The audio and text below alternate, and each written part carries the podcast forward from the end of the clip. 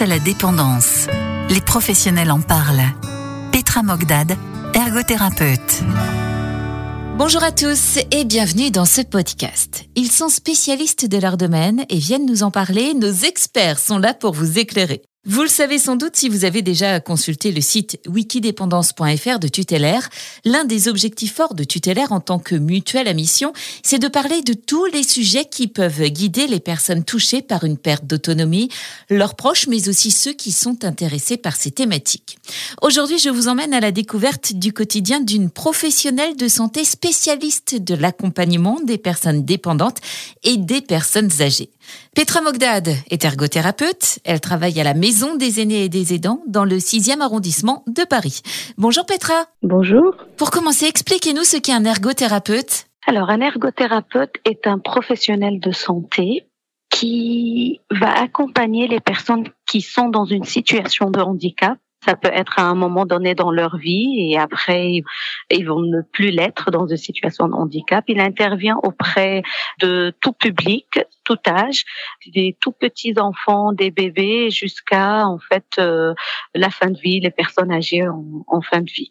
Et l'objectif de l'ergothérapeute, c'est que les personnes puissent être le plus longtemps possible indépendantes dans leurs activités, dans leurs occupations et autonomes.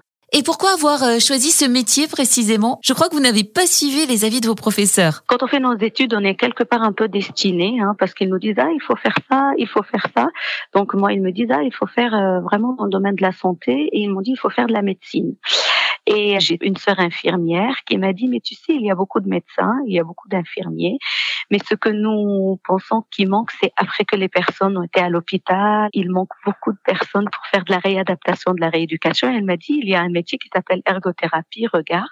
Et c'est, je suis tombée euh, dans le charme de l'ergo et donc j'ai fait plutôt ergothérapie. Pour quelle raison? Qu'est-ce qui vous plaît dans votre quotidien? Alors, ce qui me plaît, c'est de pouvoir entendre la voix des personnes, donner la possibilité à la personne de dire quels sont ses besoins, mais au quotidien.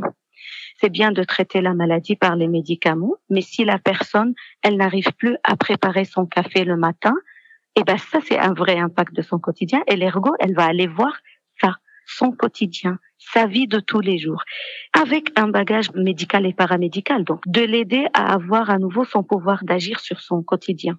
Et je trouve ça intéressant. Et si on reprend euh, cet exemple que vous venez de citer de préparer euh, le café du matin, de quelle façon intervenez-vous exactement? On va évaluer avec la personne ce qu'elle peut faire, donc ses capacités, ses incapacités, et pourquoi elle ne peut plus faire. Soit on est à un niveau où il y a la possibilité que la personne puisse faire à nouveau, donc on va faire avec elle ce qu'on appelle un peu la rééducation, c'est de l'aider à pouvoir faire les choses comme elle faisait avant. Si en évaluation on se rend compte que bah, finalement ça serait très difficile qu'elle le fasse comme avant, et par elle-même.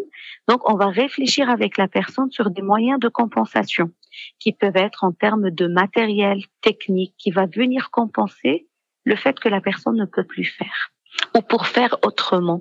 Vous avez aussi une mission euh, de prévention. Vous avez un exemple d'action que vous avez menée? On sait que à partir d'un certain âge, on est plus à risque de tomber. Donc, on va essayer avec les personnes âgées seniors, si vous voulez, à partir de 60 ans, de faire de la prévention, de la promotion de la santé en disant, voilà, il faut que vous capitalisez sur vos capacités motrices pour éviter le risque de chute. Par exemple, manger bien, faire du sport, sortir voyez, quand je parle de capacité motrice, c'est pas seulement faire de l'activité physique adaptée loisir, garder la possibilité d'aller faire ses courses, parce que ces activités de tous les jours sont des activités qui maintiennent les capacités des personnes.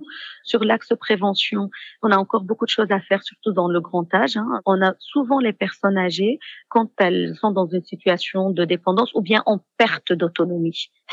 Donc là, on va effectuer une analyse, une évaluation avec la personne qui va toucher son quotidien une réflexion sur l'avenir.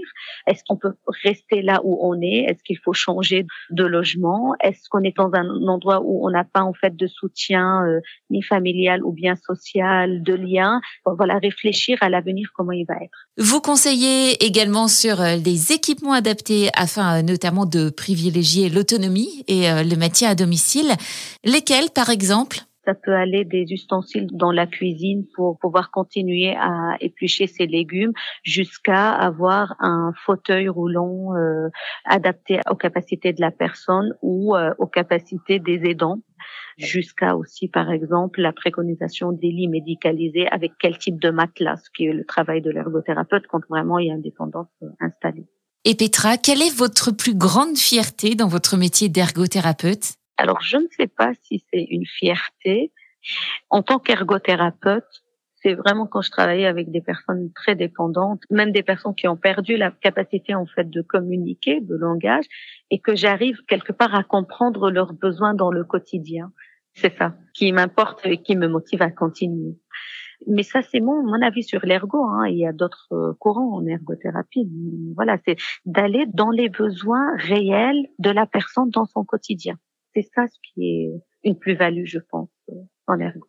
Avant de se quitter, vous avez un dernier mot pour ceux qui nous écoutent? C'est vraiment aller voir en fait des professionnels de santé comme les ergothérapeutes sans avoir des a priori que ben elle va venir nous faire changer notre logement, elle va nous dire de mettre tel ou tel matériel et ça va transformer mon logement en hôpital. En fait, l'ergothérapeute, elle va construire avec vous le projet et à un moment dans votre vie, peut-être surtout pour le grand âge, vous n'aurez pas besoin de ce qu'elle a dit, en fait, ce qu'elle vous a conseillé. Mais à un autre moment de votre vie, vous dites ah oui, peut-être ce qu'elle m'a dit, ça me correspond et j'en ai besoin. Donc euh, allez chercher voir en fait euh, ce que l'ergo peut construire avec vous sur votre quotidien. Et aussi un mot pour les aidants, je les invite à aller voir des ergothérapeutes parce que ça peut apporter un petit bien-être dans leur quotidien. Très bien, Petra, merci beaucoup pour toutes ces explications et à bientôt pour un nouveau podcast expert. Face à la dépendance, un podcast proposé par Tutélaire.